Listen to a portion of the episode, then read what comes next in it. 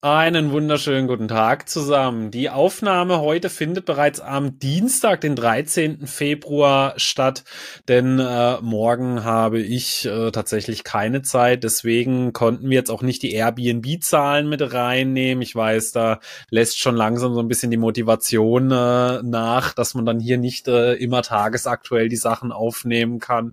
Aber manchmal äh, Spaß beiseite kommt natürlich immer ein bisschen was Privates dazwischen. Deswegen heute schon jetzt am Dienstag. Wir haben ungefähr 13.30 Uhr haben aber da schon interessante Aktien euch heute mitgebracht. Also wir haben jetzt ganz frisch uns die Shopify und Cola-Zahlen angeschaut. Ebenfalls gucken wir auch auf Arista Network, Waste Management und auch zu Siltronic hat Michael ein bisschen was mitgebracht. Äh, so eine Bude, die jetzt äh, nicht so ganz auf meinem Radar dann äh, ist, so typisches deutsches Unternehmen dann halt, ja. Ähm, aber wir werden da ein kleines bisschen draufschauen. Wir haben aber auch noch das ein oder andere Thema ansonsten mit dabei. Also also auch ganz wichtig, die Folge heute findet auch vor den Verbraucherpreisen statt, die jetzt erst kurz nach unserer Aufnahme dann äh, tatsächlich rauskommen werden. Also wenn der Markt da irgendwie was Verrücktes macht, äh, denkt dran, genau, dass wir mhm. auf jeden Fall zu einer etwas anderen Zeit das gerade aufnehmen.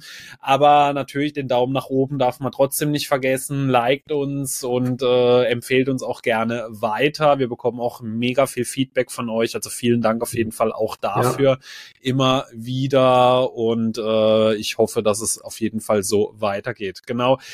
Na, aller, oder nee, jetzt fangen wir erstmal so an. Gibt es irgendwas, Michael, was du aktuell so zur Marktlage zu sagen hast, bevor wir uns dem ersten Thema ansonsten noch widmen? Gibt es irgendwas, wo du sagst, das sollten die Leute jetzt aktuell unbedingt wissen?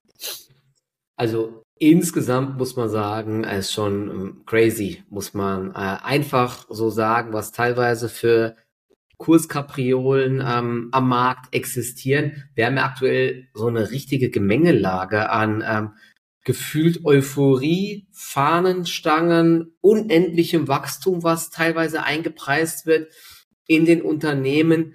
Und das macht einem ja schon so ein bisschen Sorge. Und für mich steigt die Wahrscheinlichkeit jetzt doch drastisch, dass wir auch mal jetzt eine Korrektur sehen. Ja, wir haben ja gerade eben schon gesprochen. Also Meistens ist es ja so, wenn die Berichtssaison dem Ende entgegenläuft, jetzt so die zweite Februarhälfte, ist es statistisch gesehen sowieso oft so, dass so eine kleine Schwächephase kommt. Jetzt haben wir gleichzeitig ja immer noch den CNN Fear and Greed Index im extremen Gierbereich.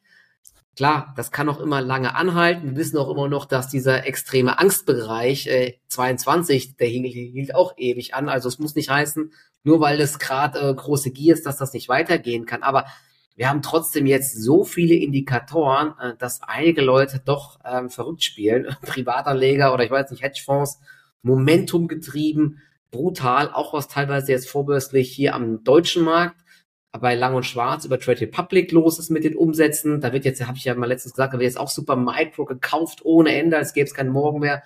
Nvidia immer ganz vorne mit dabei. Ich weiß nicht, ob du es gesehen hast. Äh, die ARM Holdings, ähm, die war gestern zeitweise bei 163 Euro. Die hat sich jetzt in, was ist das, in vier Handelstagen verdoppelt oder so. Das ist natürlich auch, also ja, ich hatte es damals gesagt, die Zahlen waren echt gut und der Ausblick, wow, habe ich gedacht, okay, krass. Ähm, 20% Aufschlag kann man sogar mal probieren in dem verrückten Markt zu zahlen, aber hey, eine Verdopplung ernsthaft jetzt, ja. Und es ist halt auch so, dass die Aktie ähm, einen extrem geringen Free Float hat, obwohl wir 140, 150 Milliarden Marktkapitalisierung haben, sind eben nur, ich glaube, fünf Prozent der Aktien frei handelbar. Über 90 Prozent liegen noch bei der Softbank und die lacht sich gerade kaputt. Und die können die Aktien dann, ich glaube, ab Mitte Februar, äh, ab Mitte März dürfen sie dann weitere Aktien platzieren. Und da gehe ich davon aus, dass das wahrscheinlich auch schon vorher dann für Druck sorgen wird in der Aktie. Ähm, ist natürlich spannend, da jetzt nochmal einen Short zu probieren, aber wer weiß, bis wohin die Aktie vorab steigt. Abgesehen davon ist es gar nicht so leicht, die Aktie zu shorten, weil ähm, es so wenige Stücke gibt, dass immer diese leerverkaufsfähigen Stücke, zumindest bei Interactive Broker, meistens nicht verfügbar sind. Ich gucke gerade, aktuell könnte ich 262.000 Stücke leer verkaufen, aber hey, das lohnt sich ja kaum. Wenn, dann will ich direkt Millionenstücke leer verkaufen. Also lass ich sagen. Bei solchen Beträgen, da steigst du gar nicht erst ein. Ja. ja. Das ist nur sowas für die Geringverdiener, ja. Genau. Also, aber Und, das wäre äh, jetzt tatsächlich auch meine Frage gewesen, jetzt da nochmal, um das Thema klar abzustecken. Wir haben jetzt gesehen, über 100 Prozent plus, da ist mit Sicherheit sehr viel auch aufgrund eines Short Squeezes gewesen. Würdest du jetzt wirklich sagen, das wäre aus short-technischer Sicht eigentlich No-Brainer, also No No-Brainer im Sinne von natürlich 100 Prozent gibt's nicht, aber wir haben jetzt gesehen, was passiert ist. Wir wissen, so ab Mitte, Ende März dürfen neue Stücke platziert werden.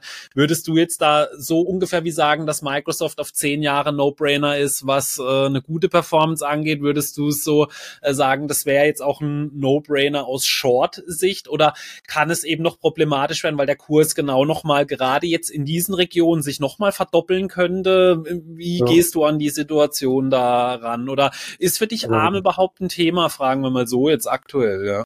Ich habe, also bei uns in der Community wurde jetzt auch gestern dann schon gesagt, oh ja, krass, das ist ja eigentlich ganz klar, dass die Aktie fallen muss. Das ist ein No-Brainer, sagen viele, aber klar. Ich habe ja schon mal die Story erzählt mit GameStop, das war auch ein No-Brainer. Als die bei äh, 60 Dollar stand, dann waren es bei 100 Dollar ein No-Brainer und irgendwann stand sie bei 500 Dollar. Ja, hat keinen Sinn ergeben. Und da hier so wenige handelbare Stücke sind, kann das eben auch sein, dass die Aktie noch auf 200 Dollar steigt oder auf 500 Dollar. Wer mhm. weiß ja, wenn hier äh, wieder Gelder reingeschossen werden. Also von einem No-Brainer wollte ich nicht sprechen. Es ist für mich komplett verrückt, hier jetzt noch natürlich zu investieren. Ja, man kann natürlich sagen, ich einfach Momentum getrieben gehe ich hier rein, aber Chance-Risiko ist extrem schlecht. Aber ich bin halt wie gesagt aktuell noch nicht short. Wie gesagt, wir stehen jetzt gerade bei 136 Dollar. Gestern waren es 163. Da sieht man mal auch jetzt, wie schnell das gehen kann ist sehr schwierig. Ich würde natürlich gerne mal dort wirklich einen Short probieren, würde den aber dann auch absichern. Und dann ist natürlich die Gefahr, wo setzt du den Stop, ja? Zehn Prozent, ey, die Aktie schwankt halt, gestern ist sie 30 Prozent gestiegen, ja, da wirst du halt auch direkt wieder ausgestoppt. Mhm. Ist alles auf dem Papier immer viel leichter als in der Praxis. In einem Monat kann man sagen, ja, war doch klar, dass die Aktie so wieder unter 100 Dollar steht und so weiter.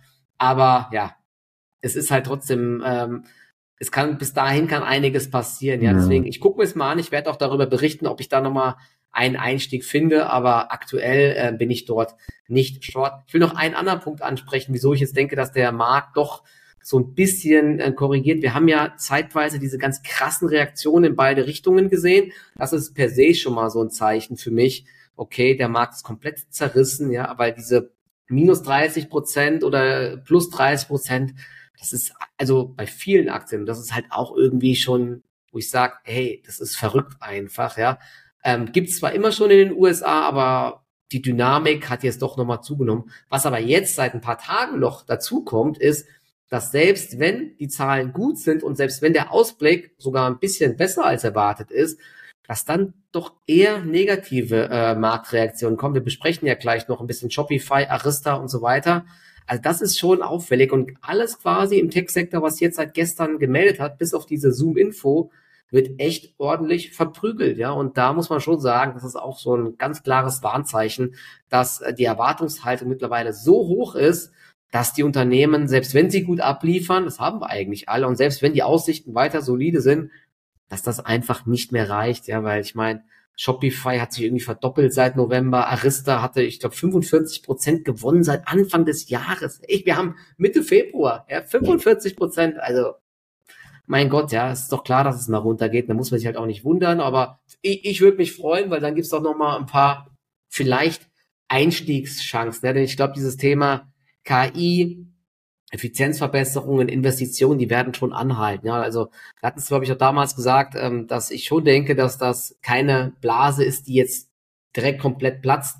Aber natürlich ist in solchen Phasen gibt es halt immer schon diese krassen Übertreibungen. Und da wird zwischenzeitlich immer wieder Luft, äh, Luft rausgelassen. Aber wenn es da mal einen Rücksetzer gibt, dann gibt es für mich auch wieder ähm, gute Chancen. Man darf nicht vergessen, weil jetzt viele sagen immer, ja, hier wie Dotcom-Bubble, ja, war damals wurde, gab es nur Fantasie, es wurde gar kein Geld verdient. Ich meine, schaut euch mal Meta an oder jetzt eine Arista, Shopify, die verdienen ja alle massive Cashflows. Also von daher ganz so vergleichen kann man das eben auch nicht. Klar, hier gibt's auch viele Aktien, die Schrott sind, ja, die nur hochgepumpt werden, aber eben nicht alles. Ja, das bin ich gestern auch gefragt worden im Livestream tatsächlich. Da wurden so Vergleiche mit Nvidia und Cisco damals zur Dotcom-Bubble gemacht. Das ist eine ganz interessante Frage eigentlich gewesen, weil äh, für diejenigen, die es nicht wissen, also um das Jahr 2000 rum ist Cisco mal das äh, teuerste Unternehmen der Welt gewesen. Man sieht aber auch natürlich, es hat einen gigantischen Absturz gegeben, von dem Cisco, glaube ich, eigentlich nie so richtig erholt hat. Ich glaube, sie haben nie den alten Höchstkurs erreicht, wenn ich es jetzt richtig weiß mhm. noch. Aber es gibt jetzt trotzdem zwei Punkte, die so in der Debatte noch ganz wichtig sind. Zum einen, ich glaube, wir wissen es alle, Cisco gibt's immer noch, ist eigentlich auch mhm. immer noch ein sehr gutes Unternehmen. Aber natürlich hat es viele andere auch erwischt in der Zeit. Aber du hast gerade schon eigentlich den Punkt angesprochen, so wie ich gestern Abend auch argumentiert hatte. Damals in der Dotcom-Bubble sind diese ganzen Unternehmen in der Regel nur gewachsen durch Umsatzwachstum oder da hat man dann, äh, das hat mal äh, jemand anders so schön erklärt, damals hat es dann ganz viele neue Erklärungen gegeben, warum jetzt die Unternehmen auf einmal nach dem Umsatz bewertet werden sollten und nicht mehr nach den Gewinnen.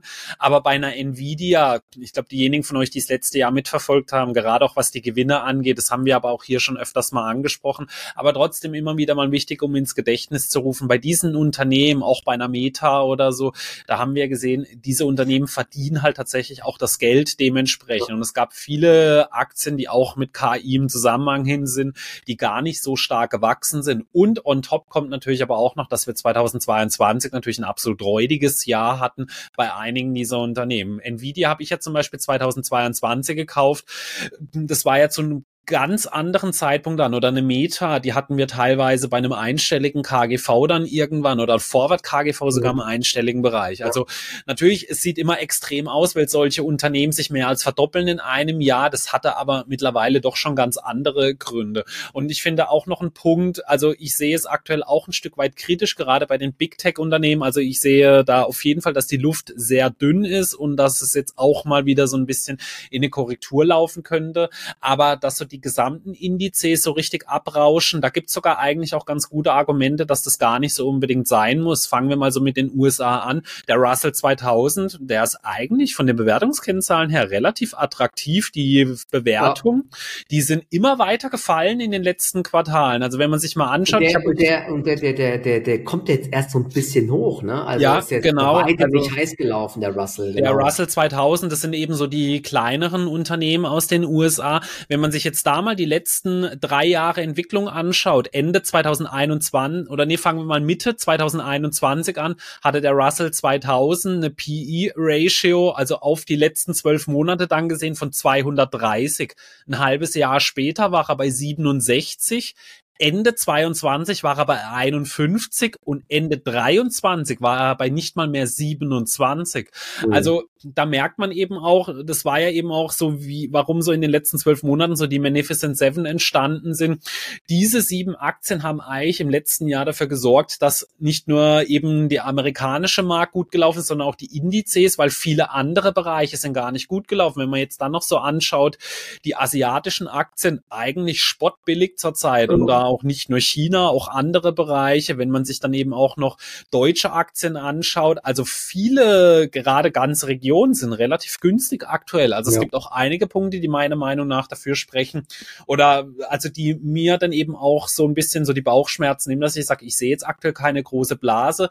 Man darf sich nicht wundern, wenn jetzt mal die Big Techs mal wieder 15, 20 Prozent Luft rauslassen. Dafür sind sie aber auch letztes Jahr phänomenal natürlich gelaufen. Aber so diese gigantische Blase oder Riesen Korrektur, die sehe ich jetzt aktuell eigentlich nicht, ja, vor allem ja. eben auch aufgrund dessen, gerade auch im Nebenwertesektor und so, da hat sich noch nicht so viel getan, würde ich jetzt mal so einfach äh, behaupten, ja. Und, ja, und selbst die großen Big Techs sind ja, also bis auf eine Nvidia jetzt, ähm, sind die auch jetzt nicht auf dem Papier so teuer, also es ja. geht, ne? Und man darf nicht vergessen, ähm, Nvidia, ich gucke jetzt gerade noch mal ähm, an, ähm, es, es ist nicht mal das Problem, meiner Meinung nach, äh, dass die Aktie so teuer ist, aber das Problem ist, dass der Markt halt diese Entwicklung gefühlt die nächsten Jahre einfach nur blind fortschreibt und da, gut, das weiß keiner so genau, da bin ich echt skeptisch, ob das halt einfach so ähm, weiterläuft, dass Nvidia in einem zyklischen Sektor wie Chips, wo es viele Konkurrenten gibt, wo jetzt die Großen auch ihre eigenen Chips machen wollen, das einfach so weiterläuft. Aber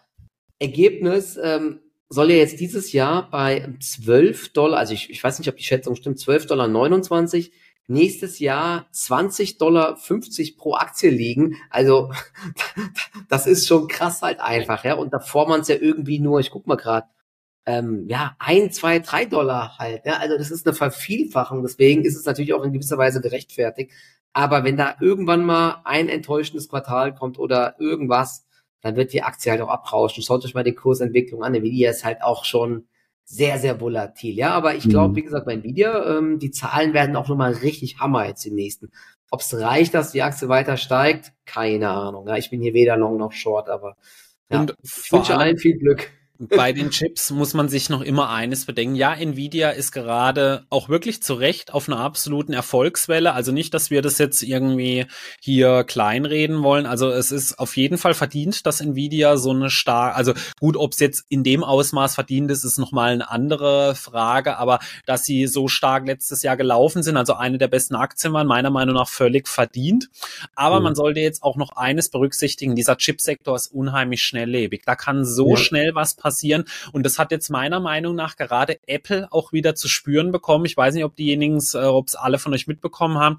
Es wurde nämlich jetzt erst vor kurzem wieder bekannt gegeben, dass man seinen Liefervertrag mit Qualcomm bis 2027 verlängert hat, obwohl äh, Apple diese Chips, diese 5G äh, geht's ja da um diese 5G-Chips, mhm. die wollte man selber machen und Apple ist, ja, wir, wir alle wissen, das wirtschaftlichste Unternehmen der Welt. Also kein Unternehmen hat so eine Kriegskasse wie diese Firma und sie haben es trotzdem äh, in einer langen Zeit nicht geschafft, das selber zu machen. Ja. Das zeigt auch nochmal, wie komplex dieses Thema dann ist und wie abhängig da viele Unternehmen eben auch von anderen sind. Und es kann so schnell passieren, dass dann da eben doch was ist. Wenn ich mal überlege, vor zwei, drei Jahren hieß es eigentlich, dass Nvidia seinen Zenit schon überschritten hat ja. mit seiner Technologie, dass AMD sie ablösen wird aufgrund dieses neuen Verfahrens. Da gibt's ja auch verschiedene Verfahren, dass du eben Sachen auf diesen Chips drauf platzierst, dann aber auch so ein Druckverfahren, dass du es irgendwie stapeln kannst und so.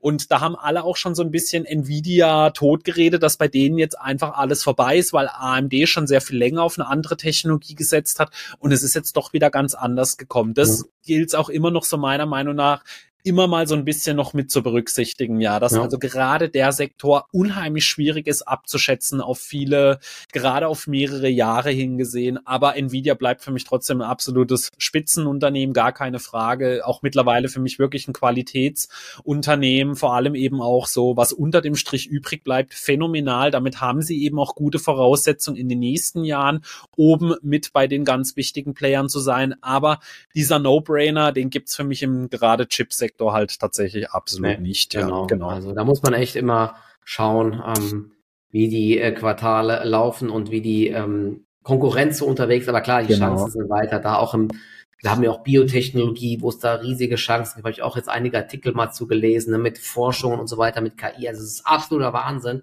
Deswegen, man kann es auch irgendwie nachvollziehen, dass die Aktie gehypt wird, aber wer jetzt Fall, halt nur einsteigt, der kann sich auch schnell mal eine blutige Nase holen. Genau. Gerade aber wollen wir jetzt hier, ja. Ja, wollen wir mal Richtung äh, Quartalszahlen jetzt rüber genau. schwenken, gell, ja, da so jetzt, haben. dann bleiben wir doch einfach mal im Tech-Sektor. Ich würde sagen, wir fangen mit Shopify an und äh, ja, es ging zweistellig nach unten nach den Zahlen. Äh, Shopify ist ja damals einer der größten Corona-Gewinner und aber auch gleichzeitig anschließend einer der größten Verlierer wieder äh, gewesen. Und jetzt hat man aber eigentlich so das Gefühl gehabt, ja, Shopify, das sieht eigentlich alles gut aus. Also das Unternehmen ist mit großen Schritten Richtung Profitabilität geeilt und sie haben das meiner Meinung nach in dem Quartal auch wieder unterstrichen. Also ein wirklich sehr gutes Quartal obwohl, Spoiler, der Kurs zehn Prozent aktuell in der Kreide steht nach den Zahlen. Siebeneinhalb, aber Okay, nur noch siebeneinhalb, ich habe extra das noch. Das ist eh alles noch vorbörslich, es kann nachher wieder vier ja. Prozent plus sein oder 20 Prozent der Minus, wer weiß das schon. Genau, aber so meine erste Reaktion, dass ihr die wisst, also war minus zehn. Äh, wir haben hier ein Umsatzwachstum gehabt von 24 Prozent, also das Unternehmen wächst immer noch weiter und das auf einem natürlich hohen Niveau, weil wir reden mittlerweile schon von 2,1 Milliarden Dollar an Quartalsumsätzen. Das ist natürlich schon sehr viel. Also das ist jetzt nicht mehr so mhm. diese kleine Bude, wie sie mal äh, noch in Corona-Zeiten waren. Und vor allem auch der Rohertrag ist stark gewachsen von 800 Millionen auf 1,06 Milliarden. Also auch das deutlich über 20 Prozent Wachstum, also sehr stark sogar gewesen.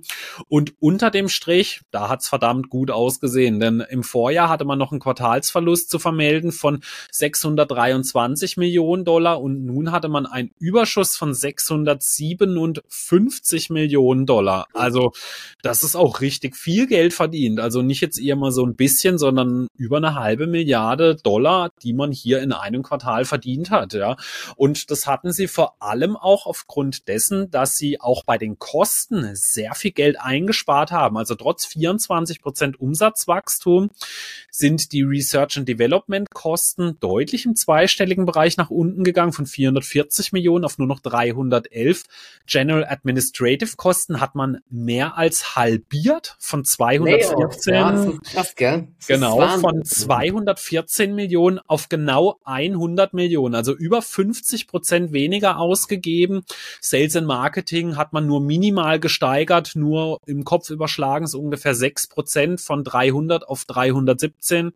Und da kommt dann so wirklich Spitzenquartal heraus. Also wir haben im Vorfeld kurz über Shopify gesprochen. Also ich glaube, wir würden einfach sagen, das ist jetzt einfach so ein bisschen eine, also Luft rauslassen, Sell und Good News, weil die Zahlen an sich, die sind wirklich sehr gut gewesen. Oder was ja. kannst du sonst noch so dazu äh, beisteuern zu den Zahlen? Genau, ich habe jetzt gerade noch mal geschaut, ja, also ähm, der Shopify-Kurs war ähm, Ende 2022 bei unter 25 Dollar und war jetzt ja gestern bei über 90 Dollar. Da sieht man halt schon, äh, wie krass die Aktie den Turnaround ähm, eingeleitet hat, aber eben auch, wie man es operativ geschafft hat. Äh, wirklich, also richtig krass. Ich erinnere mich noch, als Tobi Lüttke da hier, der Deutsche, der ja nach Kanada ausgewandert ist, der CEO ist, wie er dann noch diesen Shareholder Letter geschrieben hat, von wegen, okay, ähm, es, äh, es gibt jetzt diese großen Layoffs, also Entlastungen, wir müssen an den Kosten sparen. Er hat auch einen riesigen Insiderkauf getätigt. Der war zwar nicht ganz am Tief, aber nahe am Tief. Also der hat richtig nochmal Geld damit jetzt auch verdient. Ähm, sie haben ja auch diesen Logistikbereich verkauft. Auch das war so ein Befreiungsschlag. Du hast ja gesagt, 24 Prozent Umsatzwachstum hätte man diesen Logistikbereich drin gelassen, wären es sogar 30 Prozent gewesen. Und ich finde das krass, weil ja viele im E-Commerce gerade eher leiden, ja, und sagen, okay, es wächst nur Temu und Co.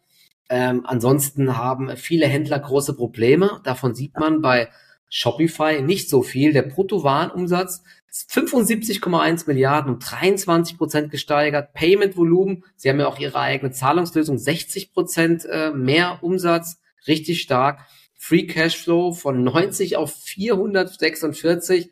Genau, du hast gesagt, Nettoergebnis von 601 Millionen Verlust auf 667 Millionen Gewinn. Also das ist es ist wirklich eine 180-Grad-Wende, ja. Und ja. Äh, für mich ist es einfach ein, ein Sell the News, ja. Also Umsatz war ein Ticken besser als erwartet, Ergebnis war 4 Cent besser als erwartet mit 34 Cent pro Aktie. Also da hat man die Erwartung geschlagen. Ausblick, ich habe immer noch nicht ähm, gesehen, was dort wirklich die Erwartungen waren, aber für mich liest sich das auch weiter gut, muss man sagen. Man will äh, in den niedrigen 20 Prozent beim Umsatz wachsen, die Bruttomargen sollen ähm, auch steigen. Also hört sich ganz gut an. Das ist jetzt ja auch ohne diesen ähm, Logistikbereich. Mit diesem Logistikbereich wären es halt äh, mehr als diese niedrigen 20 Prozent. Also weiter, vor allen Dingen für das Umfeld, doch gutes Wachstum. Ne? Aber Aktie ist jetzt minus 8 Prozent. Ähm, ist halt seit auch seit Jahresanfang jetzt wieder brutal gelaufen, einfach, beziehungsweise jetzt seit Ende, nee, das ist doch Anfang des Jahres. Ja, da waren wir noch bei 45 Dollar und jetzt waren wir halt gestern bei 90. Also ich meine, das ist eine Verdopplung halt gewesen, ja. Aber für mich, tolles Unternehmen und wenn es hier größere Rücksetzer geben sollte, sind das für mich dann doch auch eher Chancen, ja. Aber Aktie ist auch sehr volatil. Muss man mal schauen, was die ähm, heute so aufs Parkett legt. Aber wie gesagt, tolle Zahlen. Ja, vor allem auch die Bilanz ist auch richtig stark. Die haben keine zinstragenden Schulden und fünf Milliarden an Cash, äh, Cash und äh, kurzfristigen, äh, also marketable Securities. Und äh, on top konnten sie jetzt auch ihr Eigenkapital um knapp zehn Prozent anheben in einem Jahr. Also von 8,2 auf über neun Milliarden Dollar. Also ein Unternehmen, dem es rundum gut geht. Ich selber kann das Geschäftsmodell ein bisschen schwierig einschätzen. Ich finde es ja so ein bisschen, äh, ich weiß nicht, nicht, ob langweilig das richtige Wort ist, aber ich kann mit dem Geschäftsmodell irgendwie nicht so richtig viel anfangen, so dass ich mir jetzt vorstellen kann, wo geht das so in den nächsten Jahren hin? Das fällt mir so ein bisschen schwer bei Shopify, aber die Zahlen, wenn man jetzt wirklich nur mal, also für die Zahlenfanatiker unter euch, das sieht gigantisch gut aus. Also das also muss man ihnen auf jeden Fall lassen. Also ich weiß nicht, ähm, klar, viele, ich auch, kaufe immer viel bei Amazon und Co. Aber es gibt ja schon auch viele ähm, Shops, wo man mal so spezielle Sachen kauft. Und es ist mittlerweile schon echt so, dass man merkt, also ich kenne das mittlerweile, dass der Großteil Shopify-Shops sind. Mhm. Und ähm, ich habe jetzt zum Beispiel, also das soll jetzt hier bei Eulenschmidt heißen die, ne? Das ist so ein, ich weiß gar nicht, was die alles macht. Die haben richtig coole Tasten, da kann man so dann, äh, da steht dann hier irgendwie Bro drauf oder Coffee Lover, keine Ahnung, ne? richtig coole Tassen. Ähm, die hat mir das auch nochmal bestellt und wenn du das halt zum Beispiel auf dem Handy online machst und so, einfach zack, zack mit, äh, mit dem Shopify Pay oder wie das heißt, ähm, Shop Pay heißt das oder mit Apple Pay, da siehst du direkt hier, wo die Bestellung ist und so. Das ist, das funktioniert alles so geil einfach. Mhm. Ja, also es ist eine richtig gute Shop-Software. Deswegen kann ich es schon nachvollziehen, dass das alle Händler äh, nutzen. Und sie haben natürlich auch noch hier gesagt, wie viele KI-Tools sie eingeführt haben. Na so. Gott sei Dank, ja. Ja, ist ja klar. Ne? Also die sind auch sehr innovativ, muss man sagen, ja, und verbessern ja. das alles weiter. Ähm, ich, äh, ich finde das Geschäftsmodell aber auch spannend, denn wenn man nicht davon ausgeht, dass es irgendwann nur noch Temu und Amazon gibt, dann äh, ist Shopify vielleicht interessant. Ja, wenn man natürlich davon ausgeht, dass es nur noch Plattformen gibt, dann vielleicht weniger. Ja, ja. Okay, dann würde ich sagen, gehen wir mal weiter zu Waste Management, die auch positiv auf die Zahlen reagiert haben, waren heute deutlich im Plus, also für ihre Verhältnisse deutlich. Ich habe vorher mal reingeschaut, da waren so zweieinhalb bis drei Prozent, was sie heute oben waren. Und die Zahlen, wie man es eigentlich vom Waste Management gewohnt war, die sind durchaus solide gewesen. Also den Umsatz, den konnte man um knapp 5,7 Prozent äh, steigern, von 4,9 auf über 5,2 Milliarden Dollar. Also sehr solides Quartal gewesen. Auch unter dem Strich, also auch das Operating Income äh, konnte von 765 Millionen auf 785 Millionen gesteigert werden. Allerdings, und da sieht man auch mal wieder so ein bisschen, wie eben auch Zinsen auf oder eben hohe Kreditzinsen auf solche Unternehmen sich auswirken können. Unter dem Strich hatten sie einen Rückgang zu vermelden, äh, nur minimal von 499, 493 Millionen. Und das ist zu, darauf zurückzuführen, dass sie deutlich mehr Kreditzinsen bezahlen mussten. Also die Interest Expense, die sind von 109 auf 128 Millionen hochgegangen. Wow. Wenn das wie im Vorjahr gewesen wäre, hätten sie auch ihren Wachstum quasi so ungefähr mitgenommen, auch eben unter den Strich. Aber trotzdem eine Firma, die gutes Geld verdient, also eine halbe Milliarde in einem Quartal, das ist super solide. Sie wachsen weiterhin gemächlich. Das ist auch so die typische Range von Waste Management, so diese fünf Prozent Wachstum.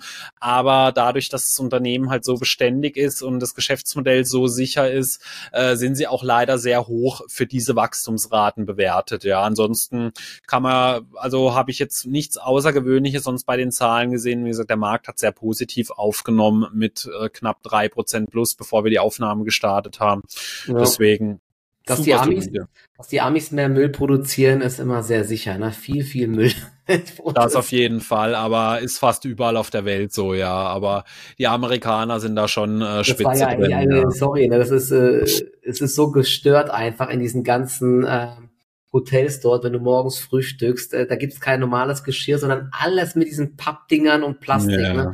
Und da, da kommen zehn Leute rein und da hast du so einen riesigen Müllberg wieder. Hier wird ja vieles totreguliert in Europa, ja. ja, aber das ist wirklich absolut nicht nachvollziehbar, dass überall in diesen Hotels dieses Wegwerfzeug da äh, benutzt wird. Absolut crazy. Ja. Ich habe, ich hab, wie gesagt, ich habe die Zahlen ehrlich gesagt nicht angeschaut. Ich habe nur gesehen, Ergebnis war man doch deutlich über den Schätzungen mit 1,74 Dollar, äh, 21 Cent über den Schätzungen nach Non-Gap. Also ich, wahrscheinlich ist das der Grund, wieso die Aktie jetzt auch dann ähm, gut positiv reagiert hat. Ja, genau. Und gerade so was Beständiges ist natürlich auch immer mal interessant, sollte es jetzt doch mal wieder ein bisschen ruppiger an der Börse werden. Also da ist so eine Waste Management natürlich schon ein absolutes Brett, weil sie eben auch noch zusätzlich der Marktführer in den USA, was Recycling angeht, sind. Also äh, wirklich ein sehr interessantes Unternehmen, ist auch äh, eine Position bei meiner Frau im Depot, die sie schon sehr lange drin hat und ist sehr gut gelaufen. Also in zweieinhalb Jahren äh, über 40 Prozent. Ich habe vorher zufällig mal reingeschaut. Also ein super solides Unternehmen auf jeden Fall ja. Genau, dann wolltest du äh, über Arista Networks sprechen. Vielleicht sagst du erst mhm. mal ganz kurz, was machen die, weil ich selber kenne sie tatsächlich nicht so wirklich. Ähm, warum sollten genau, wir Arista ist im Endeffekt äh, ein Konkurrent zu Cisco Systems, ne? Netzwerktechnik, ähm, auch viel mit Cloud und so weiter. Und wer sich dort auch mal den Chart anschaut und den mit ähm, Cisco vergleicht, sieht, dass Arista scheinbar, scheinbar sehr, sehr erfolgreich ist und auch Cisco ordentlich Marktanteile äh, wegnimmt. Also es läuft weiter sehr gut, man wächst die ganze Zeit ähm, zweistellig und die Aktie ist halt auch echt einfach dieses Jahr wieder äh, richtig gut gelaufen. Ich gucke gerade mal. Sie ist ähm, seit Anfang des Jahres äh, von 230 Dollar auf gestern über 290 Dollar gestiegen. Also über 40 Prozent dieses Jahr gestiegen. Wir haben es vorhin gesagt, ähm, auch wenn gute Zahlen gemeldet werden, auch wenn die Guidance okay ist, wenn da kein Blowout-Ausblick kommt, der äh, die Welt schockt im positiven Sinne, nicht irgendwie im negativen bei mir PayPal, ähm, dann ähm, reicht das einfach nicht. Die Aktie ist sieben Prozent der Minus, obwohl man ähm, ja eigentlich wieder gut abgeliefert hat. 20,3 Prozent Umsatzwachstum, 1,54 Milliarden, ähm, ein bisschen besser als erwartet. Beim Ergebnis 2,08 Dollar viel besser als erwartet, 37 Cent über Konsens und 50 Prozent über dem Vorjahresquartal. Also das ist richtig gut. Auch die Bruttomargen hat man verbessert auf 62,4 auf 64,9 Prozent. Also auch das ist äh, richtig, richtig gut. Und Problem ist halt, ja, Ausblick, ähm, 1,52 bis 1,56 Milliarden, Konsens 1,53. Also wenn man die Mitte nimmt, eigentlich einen Ticken besser, aber ich habe es gesagt, ja, schaut euch mal den Aktienkurs an, die Entwicklung, es reicht einfach nicht mehr, ja. Und das ist so äh, die Krux jetzt an der Sache, dass die Aufwärtstrends teilweise sehr steil sind und da jetzt noch immer wieder einen draufzusetzen, wird immer, immer schwieriger. Deswegen, also wenn die Aktie mal einen Rücksetzer machen sollte, einen größeren, würde ich mal sogar überlegen, die immer mal ins Langfristdepot äh, zu packen, aber dafür müsste sie doch schon mal ähm, einen ordentlichen Satz nach unten machen glaube ehrlich gesagt auch nicht, dass sie das macht, weil sie ja weiter eigentlich gut unterwegs sind. Ja, vielleicht gibt es so einen Rücksetzer Richtung 250 Dollar oder 240. Schauen wir mal, ja, wer weiß. Ich habe es gesagt, ne? Am Ende ist die nachher wieder ein Plus, die Aktie. Keine Ahnung. Aber Zahlen ja. waren, wie gesagt, gut, aber wenn man das halt wieder vergleicht mit, mit dem, wie die Aktie gelaufen ist, wären Gewinnmitnahmen nicht verwunderlich, so würde ich es mal sagen. Ja, aber an sich ein tolles Unternehmen ja, und wachsen natürlich viel, viel stärker als ein Cisco, wo es ja übrigens jetzt riesige äh, Layoffs auch geben soll, habe ich gelesen. Ja, also eine große Entlassungswelle angeblich bei Cisco, da bin ich auch mal gespannt. Ähm, ich habe aber noch nichts Näheres gelesen, gab es nur Gerüchte auf Twitter, habe ich das gesehen. Keine Ahnung. Okay, ja. Also die Zahlen an sich, die sahen wirklich gut aus. Also kann man auf jeden Fall so sagen. Ähm, und das mit Cisco kann ich übrigens bestätigen. Also man redet von ungefähr fünf Prozent an Entlassung. Ja. Das ist bei einer Cisco natürlich nicht wenig, ja. Und Arista hat vor allem äh, bei der Product Revenue, äh, nee, nicht Product Revenue, sondern bei der Cost of Revenue für die Produkte ordentlich gespart. Also da ist man nur sehr gering gewachsen. Äh, vor allem mit Hinblick darauf, also sind über 20 Prozent ist der Umsatz hoch. Ihre mhm. Produktkosten, die sind aber um nicht mal zehn Prozent, also nicht mal nahe der zehn, also so im mittleren einstelligen Bereich sind die nur gewachsen, ja. Und das ist dann natürlich schon sehr stark. Also dadurch auch die stark, stark verbesserte Bruttomarge, die sie dann hatten. Also, die lag, also der Rohertrag lag bei fast einer Milliarde äh, Dollar. Also es ist auch ein Unternehmen, das sehr viel Geld verdient und auch das Nettinkommen dann dadurch von 427 auf 613 ja. Millionen Dollar. Also das ist keine kleine Glitsche oder so, also wirklich eine Firma, die sehr viel Geld verdient auch und äh, für da vielleicht für den einen oder anderen von euch interessant, aber eben, wie es Michael gesagt hat, nicht ganz günstig bewertet, ja. Genau. Dann schwenken wir doch mal rüber und gönnen uns ein Gläschen Cola oder eine Dose Cola. Äh, ich habe hier tatsächlich sogar mehrere stehen, weil ich vorher wieder äh, sehr viel getrunken habe, ja. Nicht, dass du ähm, noch irgendwann Diabetes oder irgend sowas bekommst, ne? Dann mal hier. Ich trinke ja nur Zero, da ist ja kein Zucker drin, ja. Also ja, könnt oder Aspartam da. Meine Frau ihr könnt immer, ne? Wenn ich eine Cola Zero abends trinke, die sagt immer, eine Cola Zero ist schlimmer wie eine normale Cola, weil da dieser Süßstoffzeug da drin ist. Ja, das sagen, das sagen die immer alle, die nicht gerne Zero trinken, ja, die dann lieber die richtige Cola trinken. Das kenne ich schon, ja. Ich habe mal gelesen, Aspartam, da müsstest du am Tag über 13 Dosen trinken, dass es mal in einen gefährlichen Bereich kommt. Also äh, solange es noch nicht in dem Bereich angekommen ist, äh, mache ich mir jetzt da relativ wenig Sorgen. Aber natürlich weiß ich, also Wasser wäre natürlich hundertmal besser. Also ich bin niemand, der da die Realität äh, leugnet und sagt, nö, nö, das ist alles cool, dass du da jeden Tag so viel Chemie in dich reinpumpst, aber äh, ja, ein Laster muss man ja auch schließlich ja. haben, ja. Und ich ja, trinke dafür fast keinen Alkohol und so weiter. Irgendein Laster hat halt jeder. Bei mir ist es halt die Cola Zero dann, ja. Also ich könnte jetzt zeigen, wie viele Dosen da stehen, aber ich glaube, es nee, lassen wir lieber, ja. ja. Zum Glück ist es auch ein Podcast, die meisten sehen es ja eh nicht, ja. Aber die Zahlen an sich, ähm, ja, man hat da gemerkt, die Suchtis wie ich, sie haben wieder zugeschlagen. Also es waren wirklich gute Zahlen meiner Meinung nach. Also das Unternehmen wächst jetzt auch wirklich wieder beständig und zwar auch teilweise im mittleren bis hohen einstelligen Bereich. Also die Net Operating Revenues im letzten Quartal, die sind um sieben Prozent gewachsen und das Gross Profit ist sogar um elf Prozent gewachsen, weil die Cost of Goods sold, die sind nur um drei Prozent nach oben gegangen. Also zeigt halt mal wieder so die Pricing Power von einer. Ich meine, es, wenn wir mal ehrlich sind, es ist eines der geilsten Geschäftsmodelle überhaupt. Also du machst zwei Liter von dieser Zuckerblöre, die dich im äh, in der Herstellung wahrscheinlich nicht mal fünf Cent dann kostet ja, äh, und verkaufst es aber äh, für deutlich über ein Euro äh, den Liter, zumindest meistens. Ja, noch besser als ein Energy Drink. Die verkaufst du doch sogar für, für zwei, zwei Euro genau. die Dose oder drei Euro und das kostet auch ja, nicht mehr. Das, das, das stimmt, ja. Also ist schon eines der besten Geschäftsmodelle eigentlich überhaupt. Ja, Operating Income zehn Prozent gewachsen auf über 2,2 Milliarden Dollar und unter dem Strich ist das Net Income aber rückläufig gewesen um drei Prozent. Das lag aber daran, dass sie im letzten Jahr eine große einmal Positiveffekt hatten. Knapp eine Viertelmilliarde Dollar waren das. Wenn die, wenn man die abziehen würde, was man ja durchaus machen sollte bei äh, sowas, dann wäre auch äh, unter dem Strich ein sehr viel größerer Gewinn dann da gewesen. Was ich allerdings noch sehr interessant fand, das ist jetzt eher sowas für diejenigen von euch, die sich auch wieder so für Zahlen und Bilanzen interessieren. Und zwar ihr Interest Income, also Cola gibt sogar beides aus. Also das, was sie mit Zinsen einnehmen und das, was sie eben durch Kreditzinsen äh, bezahlen müssen. Ihr Interest Income ist um 87 Prozent nach oben gegangen. Also sie haben 267 Millionen durch meistens halt natürlich Cash-Sparreserven eingenommen und haben 413 Millionen ausgegeben. Also das ist ein Plus von 36 Prozent. Also da merkt man schon, die Interest Income sind deutlich stärker gewachsen und die können fast die Interest Expenses kompensieren. Ja. Warum ist das jetzt so interessant? Weil Coca-Cola langfristige Schulden von über 35 Milliarden Dollar hat, aber nur über Barmittel in Höhe von 12 Milliarden verfügt. Also da seht ihr auch mal, wie groß die Power aktuell aktuell so bei diesen Cash-Reserven dann einfach ist ja.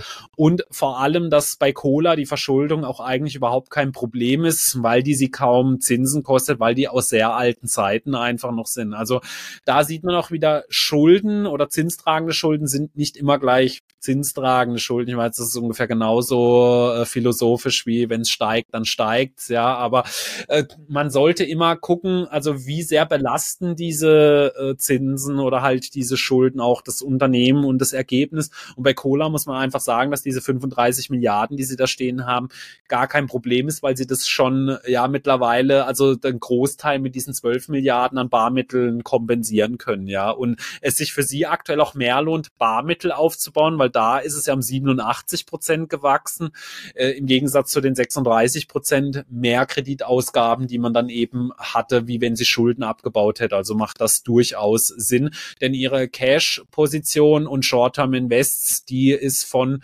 knapp 10,5 Milliarden auf äh, knapp 12,4 Milliarden angewachsen. Also daher haben sie mehr Cash aufgebaut und weniger in die Schuldentilgung reingesteckt, genau.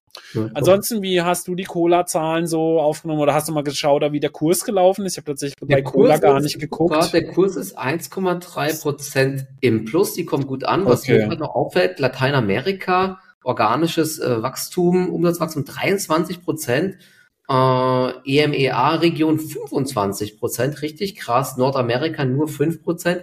Dort haben sie auch anscheinend ein Prozent an Volumen verloren. Aber ich glaube, das war bei Pepsi alles schlechter, oder? Soweit ich mich entsinne. Pepsi hatte, glaube ich, ein bisschen zu heftig die Preise erhöht, hatten da, glaube ich, ähm, natürlich Umsatzwachstum, aber haben ein bisschen beim Volumen verloren. Ja, da ist jetzt äh, Coca-Cola anscheinend diesmal doch äh, besser unterwegs, muss man sagen. Und sie waren auch beim ähm, Umsatz ein bisschen über den Erwartungen, beim Ergebnis genau in line. Also ja, sehr solide Zahlen. Die Aktie hat sich ja auch vom Tief, war das auch hier dieser Dip nach unten wegen den Abnehmspritzen wahrscheinlich, gell, bei Coca-Cola? Oder war das die allgemeine Marktschwäche? Ich weiß es nicht mehr. Also ist vom Tief auch fast wieder 20 Prozent hoch. Ja, also, ja.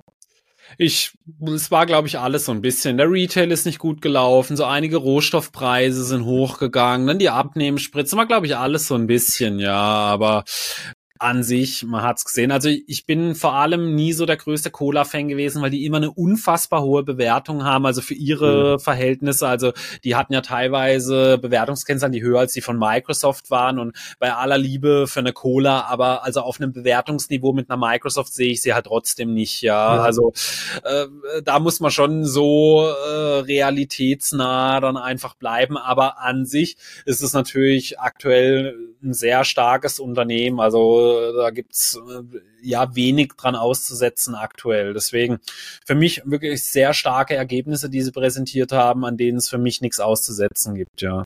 Genau, super, dann sind wir ja fast schon durch. Ich wollte vielleicht ganz kurz, du hast ja Siltronic angekündigt, ich wollte dazu eigentlich gar nichts groß sagen, nur dass man ähm, ein bisschen aufpassen muss immer im Chipsektor. Ich glaube, wir hatten ja auch Infineon und ST Microelectronics angesprochen. Es gab hier auch Texas Instruments. Gestern diese, also ich kennst du diese Lattice Semiconductors, oder wie die heißt? Ist auch irgendwie ein Chip-Hersteller, die hatten auch einen schwachen Ausblick. Und Siltronic, die bauen ja diese, die stellen ja diese Wafer her, auf denen dann die Chips gedruckt werden. Und die hatten auch ähm, einen extrem schwachen Ausblick einfach. Also die werden auch jetzt dieses Jahr nicht wachsen. Das EBIT soll deutlich zurückgehen. Dividende deutlich unter den Erwartungen. Äh, es gibt große Anlaufkosten. Also ne, diese ganze Hype, nur nochmal zum Abschluss, um AI, KI, alle Chipwerte hier hypen es gibt natürlich einige, die äh, davon direkt profitieren oder auch einige Zulieferer, aber da gibt es eben auch doch ganz viele, die in der Branche aktiv sind. Da siehst du einfach gar nichts von. Die Aktie war vorhin auch, ähm, ich glaube, 12 Prozent im Minus, jetzt ist es 6 Prozent im Minus. Ist schon echt eine Enttäuschung und es ist irgendwie ein bisschen schade, dass wir hier am deutschen Markt wirklich gar nichts haben ne, in Sachen KI-Profiteure. Infineon ist ja auch nur in Anführungszeichen fast im Industriebereich aktiv. Siltronic jetzt wie gesagt als äh, Zulieferer für äh, die großen Hersteller hat auch mit Lagerbeständen und so weiter zu tun, dass die äh, Hersteller die erst noch abbauen müssen. Echt enttäuschend. Ne? Schade, schade. Also die große Musik spielt weiter in den USA.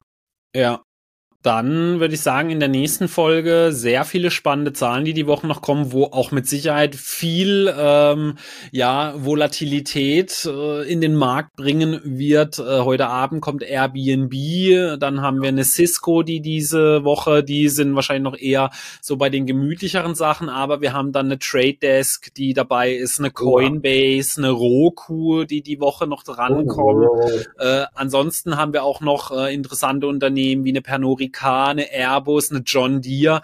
Äh, da müssen wir uns wieder gut überlegen, was wir am äh, Wochenende in die Folge mit reinpacken, weil doch sehr viele Aktien mit dabei sind. Ich denke mal, dass wir wahrscheinlich wieder so die nehmen werden, die so die größten Kurskapriolen verursachen ja. werden. Äh, aber Datadog hat auch noch gemeldet, finde ich eigentlich auch ein echt ein spannendes Unternehmen. Die machen ja, ja glaube ich, so Cloud Server of the Obverse, nee, wie heißt das? Also Serverüberwachung. Ich kann das eigentlich Wer nochmal? Ich habe es nicht verstanden. Wer? Hast du verstanden jetzt? Genau. Nee, Server immer noch nicht. Observability, wie heißt das? Nein, ich habe das Unternehmen nicht verstanden. Ach, Datadog. Datadog. Ach, Datadog, ja. Okay, ja, ach so, ja. Datadog, ja. Aktie ja, ist aber jetzt gerade gar nicht mehr stark im Minus. Die hatten nämlich eigentlich einen schwachen Ausblick, habe ich gerade eben gelesen. Da müssen wir uns nochmal anschauen. Ich habe jetzt gerade keine, die haben gerade eben nämlich erst geliefert. Ja, also es ist echt viel los. Wir müssen mal gucken, ob wir da genau. noch mal irgendwann Also wird auf jeden Fall wieder eine spannende, vollgepackte Folge. Und jetzt machen wir nämlich Feierabend, weil jetzt muss ich gleich mal gucken, was hier passiert mit den Verbraucherpreisen. Die kommen genau. nämlich um 14.30 Wir haben ja, wie gesagt, kurz vorher aufgenommen. Also da kann es gleich Kurskapriolen geben. Vielleicht ist alles das, was wir gesagt haben, eh schon wieder hinüber, weil alles to the moon geht oder ja, vielleicht äh, Ja, schauen wir mal, ja. An den Zahlen ändert sich ja zum Glück trotzdem nee, nichts. Genau. Also dann äh, wünschen wir euch noch eine schöne Woche und hoffentlich äh, hört ihr auch wieder am Samstag dann rein. Macht's gut. Ciao, ciao. ciao, ciao.